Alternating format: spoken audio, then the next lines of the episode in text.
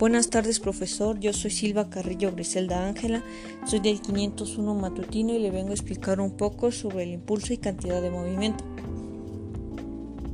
¿Qué es el impulso?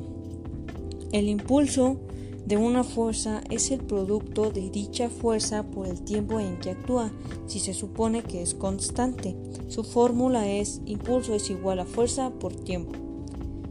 Un ejemplo puede ser cuando aventamos una pelota de voleibol para arriba y con la mano le pegamos. Un ejercicio puede ser un jugador de fútbol patea un balón con la fuerza de 20 newtons hacia la derecha.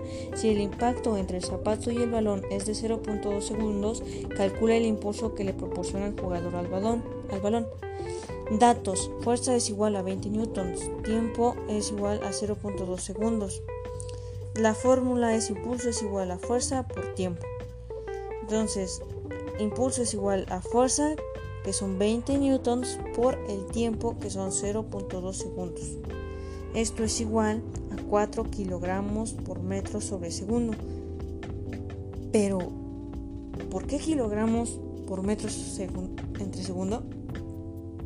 Bueno, porque un newton es igual a kilogramo por metro sobre segundo al cuadrado.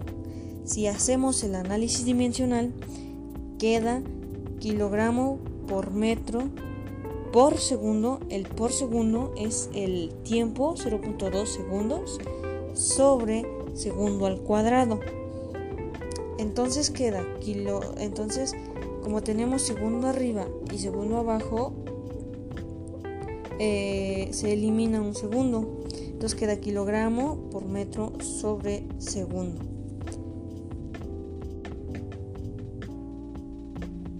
Cantidad de movimiento o momento lineal. Es una magnitud física fundamental de tipo vectorial que describe el movimiento de un cuerpo en cualquier teoría mecánica. Su fórmula es P, que es la cantidad de, de movimiento, igual a masa por velocidad. Un ejemplo puede ser cuando agarramos un carrito y ahí hace su movimiento.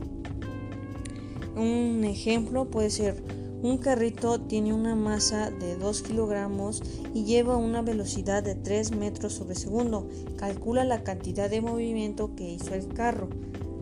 Datos. Masa es igual a 2 kilogramos. Velocidad es igual a 3 metros sobre segundo. Su fórmula es P es igual a M por V. P es igual a masa que es 2 kilogramos por velocidad que es 3 metros sobre segundo. Esto es igual a 2 por 3 son 6 kilogramos por metro sobre segundo. Bueno profesor, esto ha sido todo. Que pase muy buena tarde.